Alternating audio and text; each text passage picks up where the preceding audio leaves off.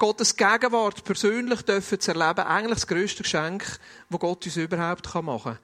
Dass er präsent ist, dass er da ist und dass er uns die Möglichkeit gibt, mit ihm persönlich in Kontakt zu kommen.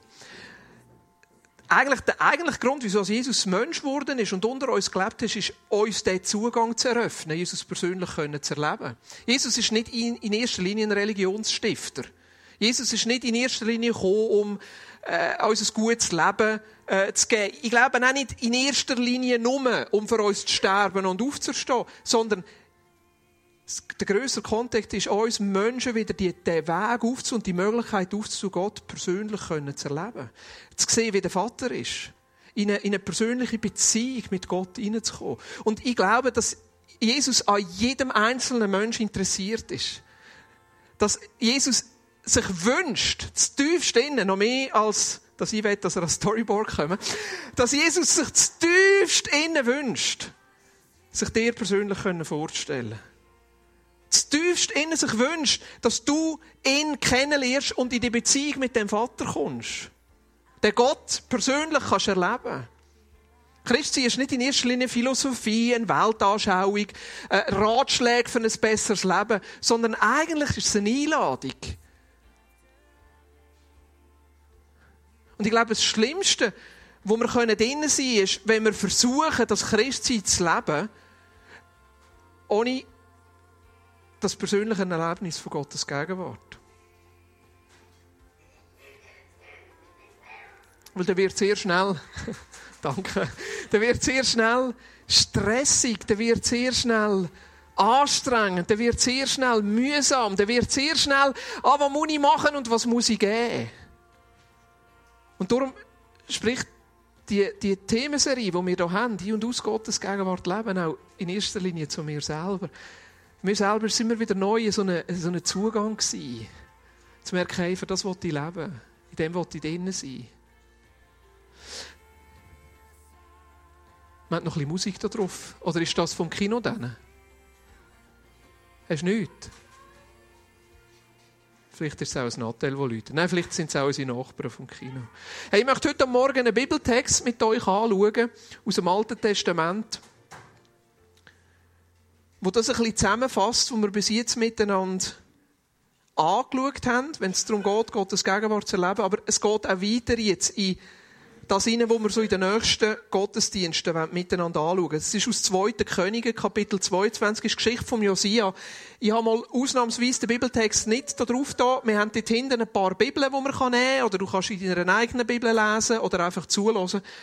Aber ich möchte euch wie einen längeren Abschnitt aus dem zweiten Könige vorlesen. Aber zuerst schnell so ein bisschen, wer ist der Josia überhaupt? Was ist das für eine? Also, Josia ist ein König, der relativ jung König geworden ist. Also, im Schulalter. Der war äh, 80 und er König geworden ist. Das ist eine verrückte Aufgabe, oder? Wenn ich denke, äh, unser Ruven ist jetzt, er ist 80. Ja, er ist 80. genau. ja. Das war in einer Zeit, die relativ schwierig war, König zu sein. Also, 640 bis 609, also 31 Jahre lang war er König, richtig lang eigentlich, für diese Zeit. Er war so ein bisschen der letzte, der letzte richtige König von, ähm, von Judäa, also vom, vom Südreich. Und ihr seht hier, weit vorher, also fast 300 Jahre bevor er König geworden ist, hat es die Teilung gegeben. Vom Nordreich und vom Südreich. Also nach dem Salomo hat es die Teilung gegeben. Nordreich sind die zehn Stämme und Südreich Juda und Benjamin. Darum redet man ja eigentlich auch von Judäa oder heute von den Juden. Also 931 hat es die Teilung gegeben und das Nordreich ist nachher 722. Also etwa 90 Jahre oder 80 Jahre bevor der Josia König geworden ist, erobert worden von der Assyrer und eigentlich ausgelöscht worden. Also Samaria ist erobert worden und die sind wirklich einfach praktisch ausgelöscht worden. Also das ist so im Nordreich und im Südreich haben sie das natürlich nur heute noch mitbekommen. Also die sind selber immer noch so unter der Spannung gewesen, werden wir jetzt auch erobert. Im Süden sind die Ägypter im Norden die Assyrer, im Osten die Babylonier und so das Volk Israel ist so wie die Bufferzone zwischen ihnen, ja. Und die Könige haben sich immer müssen damit auseinandersetzen. Gehen wir jetzt eine Allianz ein mit irgendeinem König? Vertrauen wir einfach Gott? Beteiligen wir uns sogar an diesen Kriegen oder nicht? Und in dieser Zeit war der Josia König und er sieht, nach dem Josia, 587, ist nachher Südreich auch eingenommen worden von den Babyloniern. Die Babylonier sind ein bisschen anders. Sie haben nicht alles am Erdboden gleich gemacht. Sie haben zwar Jerusalem zerstört, also vor allem äh, die Stadtmauern, aber haben die Leute nachher in Gefangenschaft geführt. Und so haben die Juden in dem Sinne auch ihrer Kultur überlebt. Aber die Syrer sind dort anders gewesen, unbarmherzig, haben alles ausgelöscht. Also Josia war in dieser Zeit eigentlich König voller Spannung, voller, voller Fragen, auch politisch, wie gehen wir mit dem um?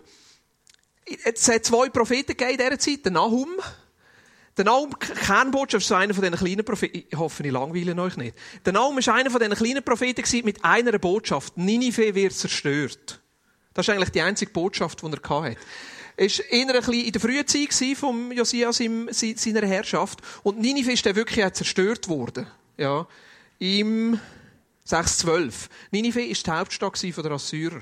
Also wie die, die, die Botschaft, die gekommen ist, auch von der Hoffnung, jetzt, also es ist ein bisschen eine böse Botschaft von der Hoffnung, natürlich, aber für die Juden ist das ein gutes Zeichen gewesen, wenn Ninive zerstört wird, weil dann haben sie einen Gegner weniger gehabt, oder einen Druckpunkt weniger gehabt. Der gleichen Zeit war auch der Jeremia, ähm, Prophet gewesen. Und seine Botschaft war ein bisschen anders. Gewesen, nämlich nicht Ninive wird zerstört, sondern Jerusalem wird zerstört. Also, können vielleicht sagen, Naum ein bisschen der Held, Jeremia ein bisschen der Böse. Aber Jeremia hat eigentlich das Volk dazu aufgerufen, hey, vertraut Gott. In all dem Innen, vertraut Gott.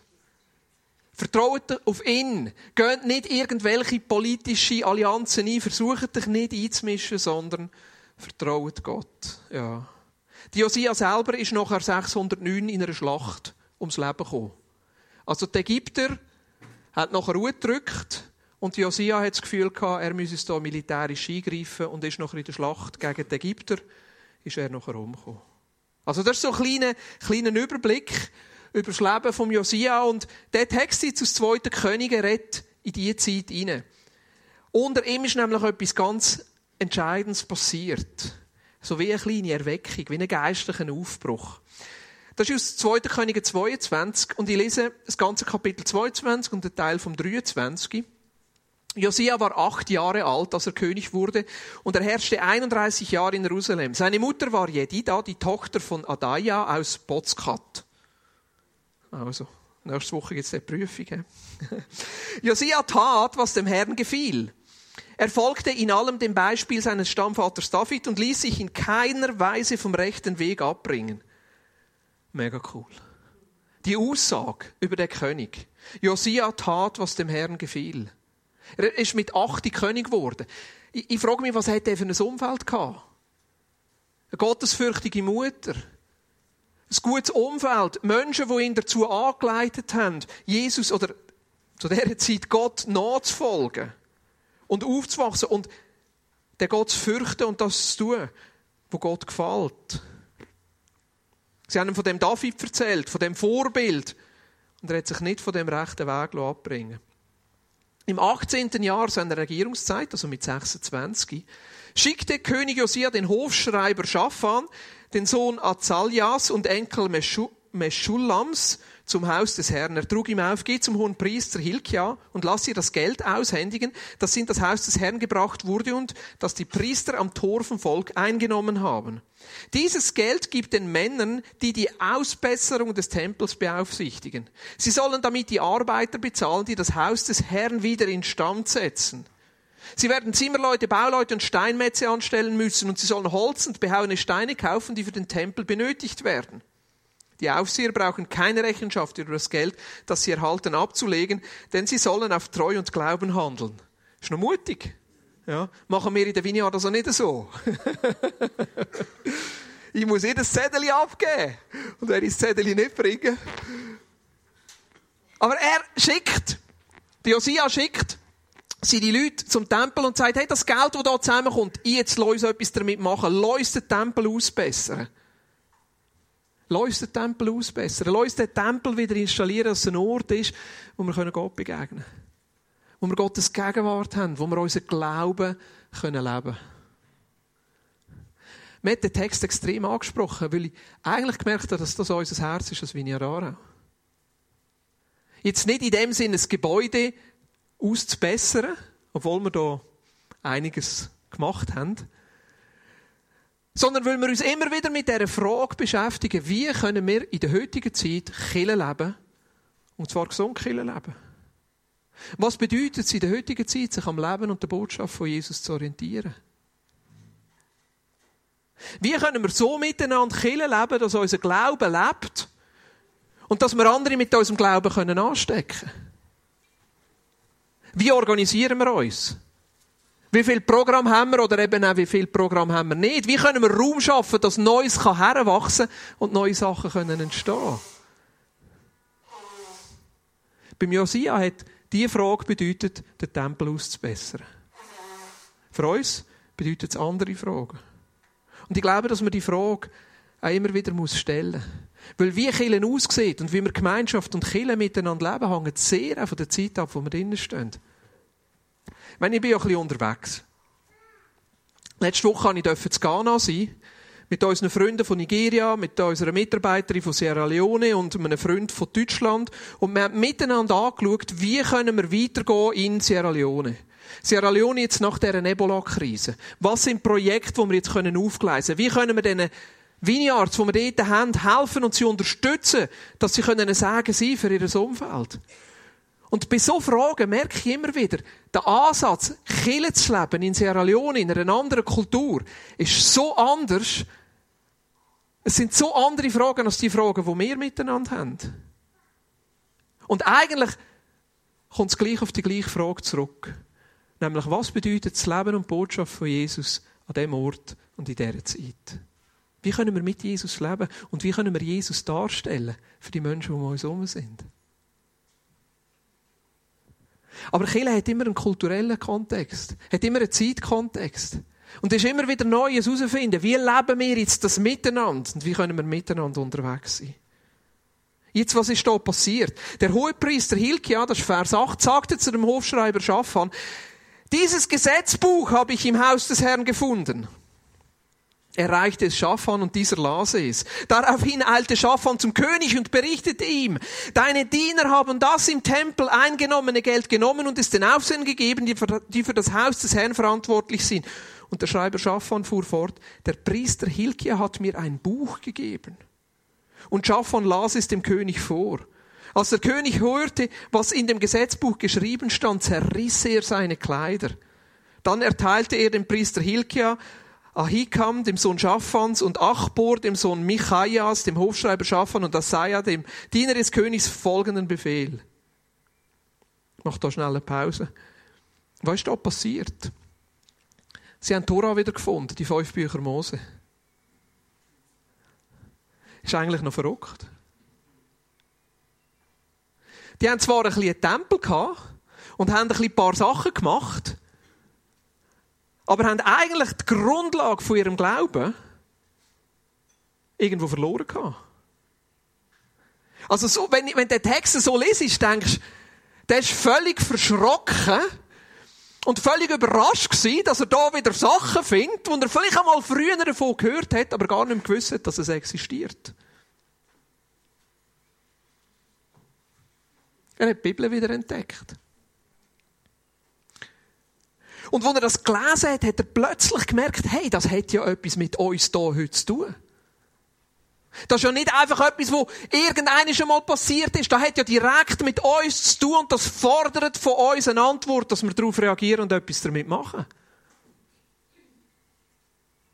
Zuerst hat es eine Reaktion gegeben beim Hohepriester. Er ist verschrocken, hat es ihm Schreiber gegeben und gesagt, lies das einmal. Der ist verschrocken, geht zum König. Der König liest er verschreckt. Was macht er? Er verreist seine Kleider. Ist heute ein bisschen komisch, wenn einer seine Kleider verreist. Aber zu dieser Zeit ist das ein Ausdruck von Buß, von Umkehr, von ich schäme mich, es ist etwas nicht gut. Und ich merke, wenn wir über die Frage von Killen und wie können wir Gemeinschaft miteinander leben und wie können wir miteinander Gott erleben, wenn wir über diese Fragen nachdenken, es führt uns immer wieder zu der Bibel zurück. Es führt uns immer wieder zurück zum Leben und der Botschaft von Jesus Christus. Das ist das Zentrale. Das ist das Eigentliche, wo wir uns daran orientieren, wo wir uns immer wieder neu fragen, Jesus, wie kannst du unter uns Gestalt gewinnen? Jesus, wie können wir mit dir zusammen leben? Jesus, wie können wir dich in unserem Umfeld darstellen? Mir hat schon gedacht, dass wir in der letzten Zeit auch bei uns, jetzt unter uns, wieder neu gemerkt haben, was für einen Schatz das Gott uns gibt mit seinem Wort. Und dass wir gleichzeitig auch vor einer neuen Herausforderung stehen. Wie lesen wir die Bibel? Wie interpretieren wir die Bibel? Wie bringen wir das über in die heutige Zeit? Können wir die Sachen eins zu eins nehmen oder bedeutet es teilweise, dass wir die Bibel in dem Sinne auch ernst nehmen, dass wir Sachen in die heutige Zeit übertragen müssen? Und wie machen wir das? Und was bedeutet das? Und was heißt das? Aber das Prinzip bleibt gleich, dass wir die Bibel lieb bekommen. Dass sie unter uns lebt. Dass wir sie lesen, studieren, darüber austauschen. Was heißt da ab Vers 13? Der Auftrag, wo nachher der König gibt, oder der Diener vom König geht und befragt für mich und für das Volk und für ganz Judäa den Herrn über die Worte, die in dem Buch geschrieben stehen, das gefunden wurde. Der Zorn des Herrn richtet sich gegen uns, weil unsere Vorfahren den Worten dieses Buches nicht gefolgt sind und nicht getan haben, was darin für uns geschrieben steht. Da ging gingen der Priester Hilkia, Ahikam, Achbor, Schafan und Asaja in den neueren zweiten Bezirk von Jerusalem und die Prophetin Hulda zu befragen. Hulda war die Frau von Shalom, den Sohn Tikwas und Enkel Harans, des Aufhörers über die Kleiderkammer. Sie sagten zu ihnen, so spricht der Herr, der Gott Israels. Sagt dem Mann, der euch geschickt hat, so spricht der Herr, ich werde über diese Stadt und ihre Bewohner all das Unheil bringen, das in dem Buch geschrieben steht, welches der König von Juda gelesen hat. Die haben sich von mir abgewandt und für andere Götter Weihrauch verbrannt. Sie haben mit ihren Taten meinen Zorn erregt. Mein Zorn brennt über dieser Stadt. Er wird nicht gelöscht werden. Aber geht zum König von Juda, der euch gesandt hat, um den Herrn zu suchen und sagt ihm, so spricht der Herr, der Gott Israels, du hast meine Botschaft soeben gehört.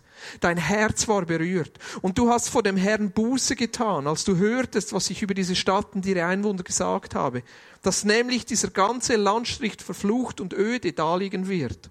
Du hast deine Kleider zerrissen und vor mir geweint, deshalb habe ich dich erhört, spricht der Herr. Ich will das vorausgesagte Unglück erst nach deinem Tod über diese Stadt kommen lassen, wenn du in Frieden gestorben und begraben bist. Du wirst das Unglück, das ich über diesen Ort bringen werde, nicht mehr sehen. Diese Botschaft überbrachten sie dem König. Ja, viele Fragen, wenn ich den Text lese.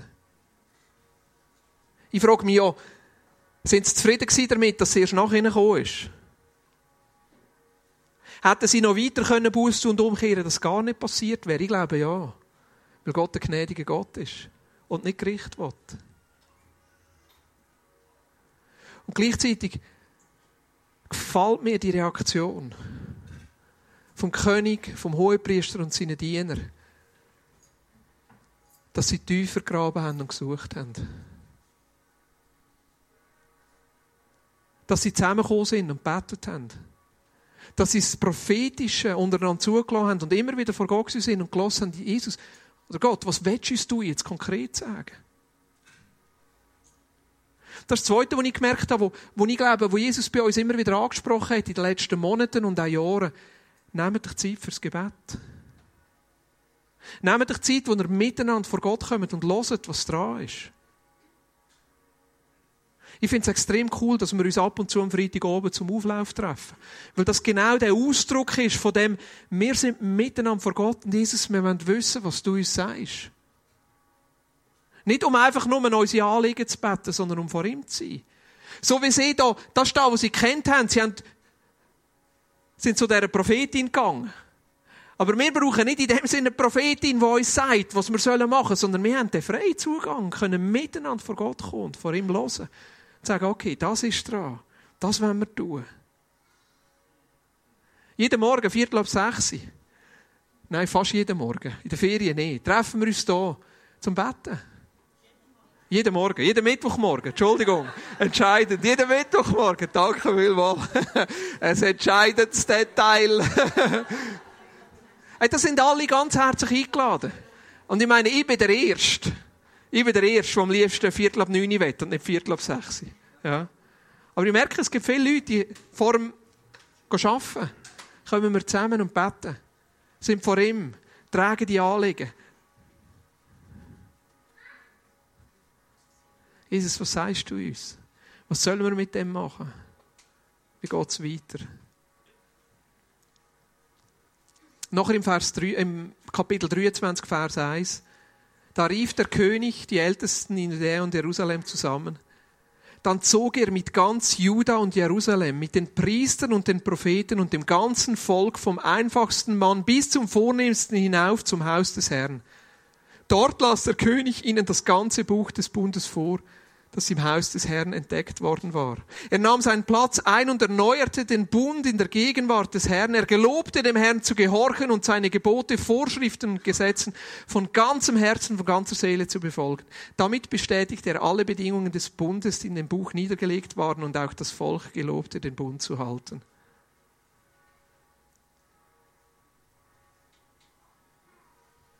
Das ist das, was mich am meisten fasziniert an dem Bibeltext.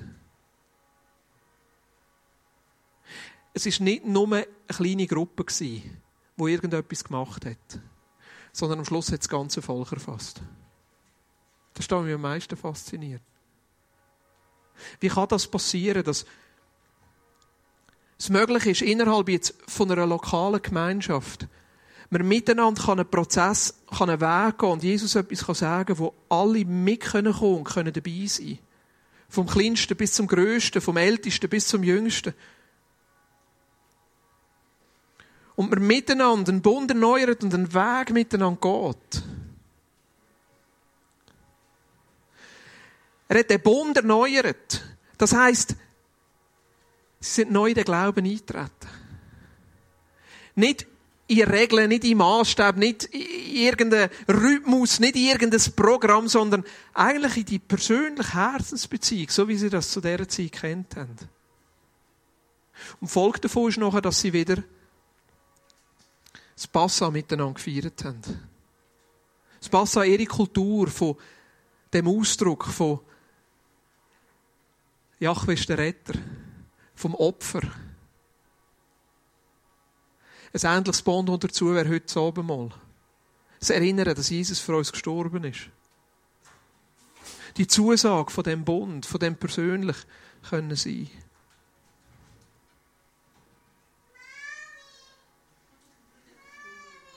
Genau, schon Muttertag. Dann befahl der König, das Vers 4, dem hohen Priester Hilkia, den obersten Priester und den Priestern am Tor des Tempels sämtliche Gegenstände, die bei der Anbetung des Baals, der Aschera und der Mächte des Himmels verwendet wurden, aus dem Tempel zu entfernen. Er ließ sie außerhalb von Jerusalems auf den Hängen des Kidrontal verbrennen und brachte die Asche nach Bethel.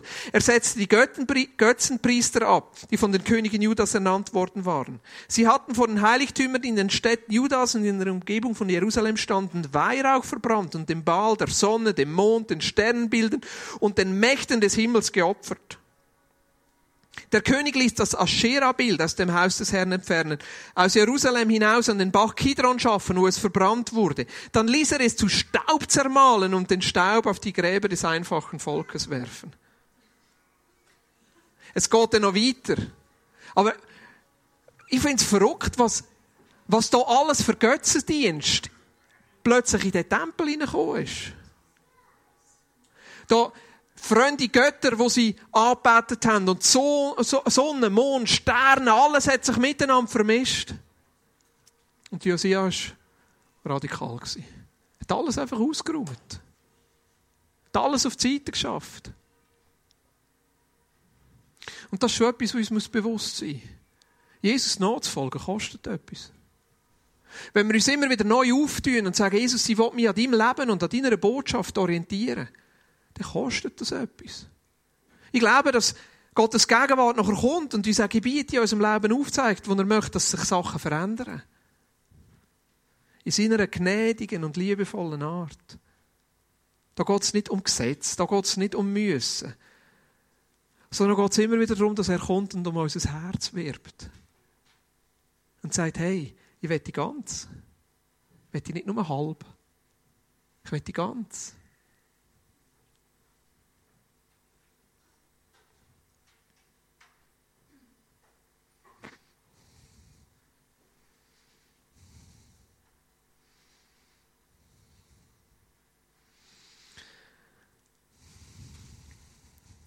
Was fasziniert mich an dem Text so? Natürlich fasziniert mich die Neuentdeckung der Bibel. Und mein Anliegen ist es, dass wir miteinander die Bibel neu als Schatz entdecken. Natürlich fasziniert mich die Antwort vom König und vom Hohepriester und schlussendlich vom ganzen Volk. Gott suchen, zu beten, prophetisch zu hören. Und ich bete, dass das bei uns und unter uns noch mehr zunimmt. Natürlich fasziniert mich die Antwort vom Volk, wie sie umkehren, wie sie zulassen, dass ihre Traditionen und Götzenbilder und da, wo ihnen vielleicht auch lieb gewonnen ist, kann abgeschafft werden und wie sie sich auf Gott ganz ausrichten. Die beten, dass Gott kommt mit seiner Gnade und auch bei uns immer wieder Sachen aufdeckt, wo zu wichtig wird.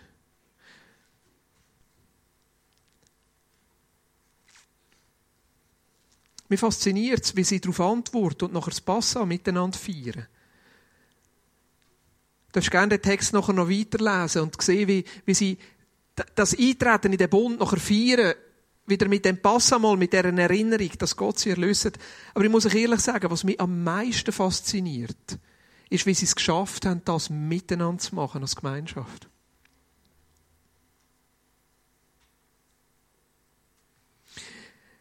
Wie sie miteinander den Prozess gegangen sind. Ich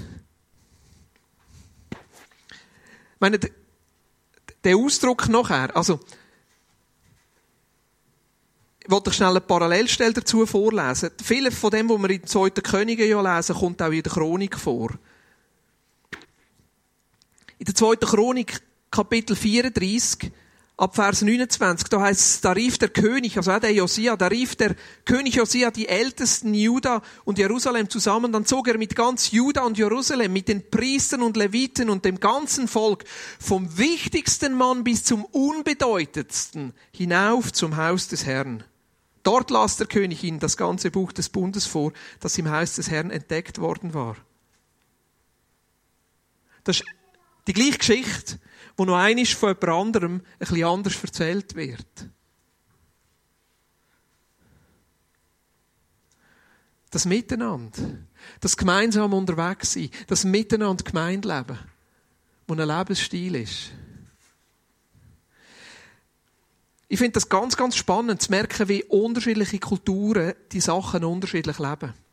Und ich merke, es ist immer wieder eigentlich ein Spannungsfeld zwischen dem Ich und dem Wir. Oh nein. Sieht mir wahnsinnig gut, hä? Superheld. das ist mir, glaube ich, letztens schon passiert. Ich darf nicht schwarz nehmen. Ich und wir. Aber merkt ihr, das ist so das Spannungsfeld, wo wir immer wieder drinstehen. Ich und wir. Und da gibt's so ein bisschen Länder und Kulturen, wo das Wir wahnsinnig gross ist und das Ich wahnsinnig klein. Nordkorea. Vielleicht China. Bei Russland ist es ja so, dass das russische wieder so ein bisschen stärker wird. Ja. Ich glaube, es ist auf der zweiten Folie. Lea, mach noch eine weiter, genau. Seht ihr das Ich links unten so klein, das Wir so gross. Das ist nämlich lustig, wenn du so Turnier anschaust. Ich interessiere mich auch ein bisschen für Fußball. Im Moment habe ich zwar ein Rugby-Shirt an, weil Fußball so frustrierend ist. ja, Aarau ist am Absteigen, Zürich verliert, ist schrecklich. Ähm, aber wenn du so Turnier anschaust, zum Beispiel eine Europameisterschaft oder eine Weltmeisterschaft ist immer die Mannschaft, die wichtig ist. Und ich spiele für mein Land. Ja. Aber eigentlich, gerade bei unserer Nazi, ist ein Haufen von Individualisten. Oder? Ja, und dann hörst du hinterher, ja, es ist wichtig, Teamleistung und dass wir es miteinander machen. Ja. Also bei uns ist es eigentlich eher umgekehrt. Bei uns ist das Ich relativ groß und das Wir relativ klein. Also es, es gibt in unserer Zeit fast keinen höheren Wert als ich. Meine Verwirklichung, was ich will. Ich sage nicht, dass das grundsätzlich schlecht ist. Aber das Wir rückt im gleichen Sinn, wie das Ich gross wird, automatisch in den Hintergrund. Meine, wie schwierig haben wir es als Familien oben, wenn wir einen Film schauen wollen, einen Film auszuwählen, der allen drei Kindern passt? Letztens haben wir die Herausforderung gehabt, dass Martina drei Zahnbürsten gekauft hat und die drei Zahnbürsten in unterschiedliche Farben haben und sich die Kinder nicht haben können einigen welche Farbe sie jetzt wollen. Es ist zehn Minuten gegangen. und am Schluss sind sie gleich aufeinander verrückt gewesen.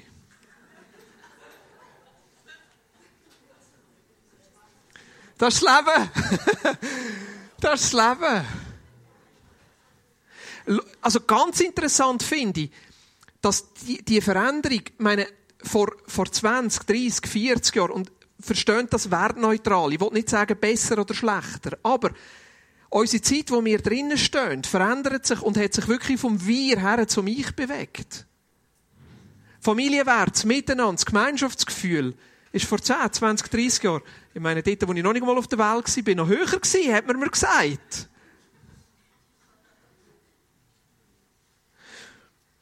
Und heute für uns, wenn mir jemand sagt, ja, was bedeutet Glauben? Die Standardantwort ist, Glauben bedeutet, ich habe eine persönliche Beziehung mit Gott. Wir fangen bei uns an. Nicht einmal, dass wir sagen, Gott hat eine persönliche Beziehung mit mir, sondern nein, ich habe eine persönliche Beziehung mit Gott. Das ist eigentlich ein Übernehmen von deren Entwicklung von unserem Zeitgefühl und übertragen auf unseren christlichen Glauben. Das ist normal, weil wir alle lesen die Bibel mit unserer Brille, mit unserer Erziehung, mit unserer Kultur, mit dem, was für uns im Moment normal ist. Vor 200, 300, 400 Jahren, man hat das völlig anders definiert. Da wäre nicht Ich im Vordergrund gestanden, sondern das Meer. Ich bin Christ, weil ich zusammen mit dieser Kille, wo ich dazugehöre, den Glauben lebe. Zugehörigkeit, so, zum Beispiel zu einer katholischen Kirche, hat es ausgemacht, dass ich Christ bin.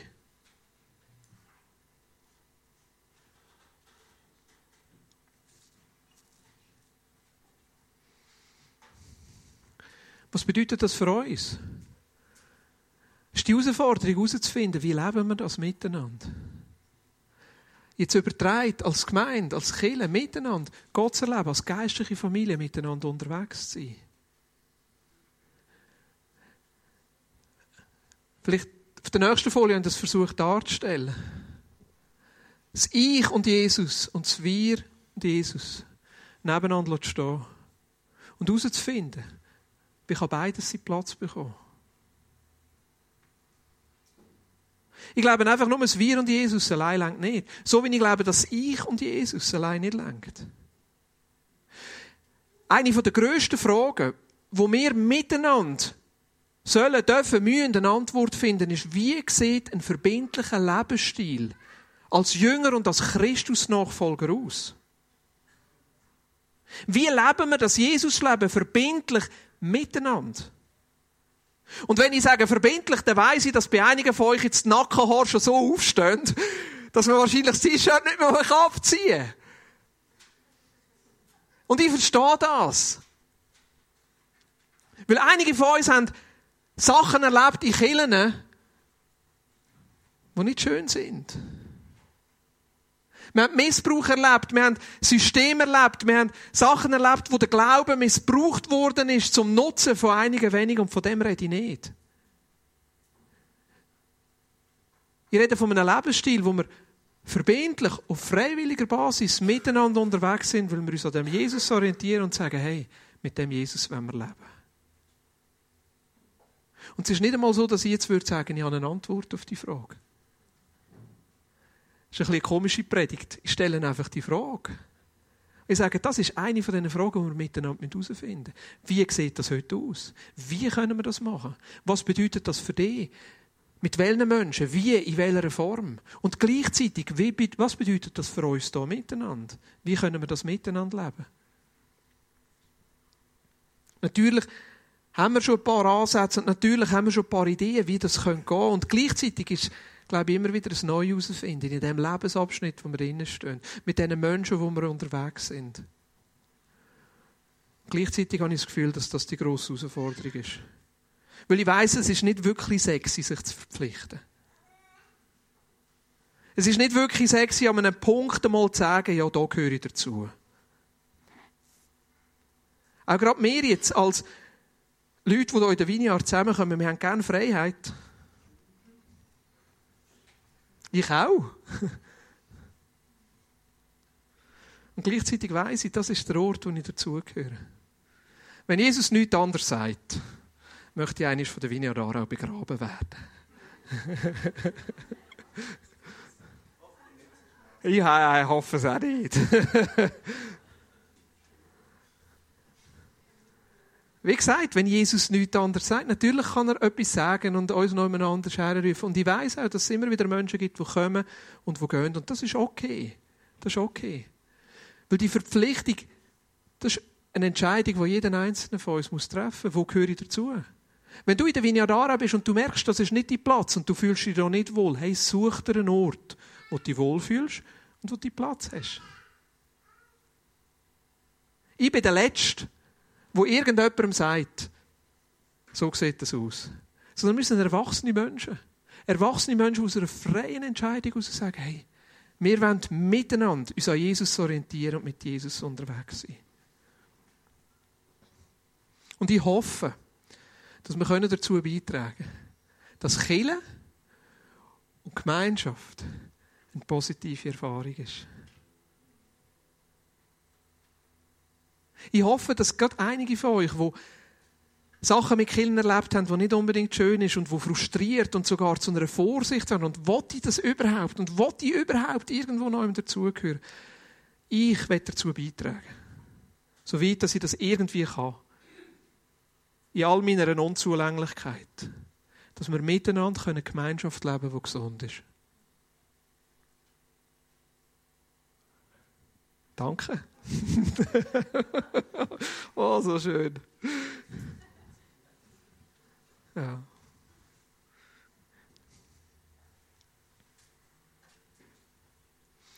Was heißt das für uns heute konkret?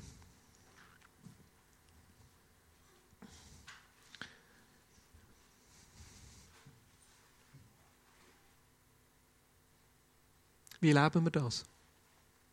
Werden wir irgendeine abschließende Antwort finden? Ich glaube es nicht. Ich glaube nicht, dass es das Modell gibt, die Form gibt. Aber ich kann euch sagen, was ich mir wünschen, ist, dass wir miteinander das herausfinden. Ich und Jesus, wir und Jesus. In der richtigen Balance, im richtigen Miteinander. Und Jesus, ich lade dich einfach ein, dass du uns hier hilfst. Jesus, dass du immer wieder neu zu uns redest.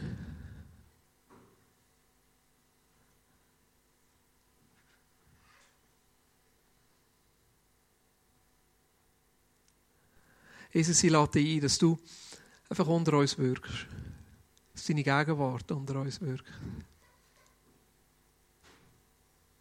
Jesus, dass, wenn wir uns die Frage stellen, wie Kirche heute aussieht und wie wir miteinander Gemeinschaft leben können was das heisst, auch in einem gewissen Sinn verbindlich miteinander unterwegs zu sein und gleichzeitig einander freizusetzen und nicht einzuschränken.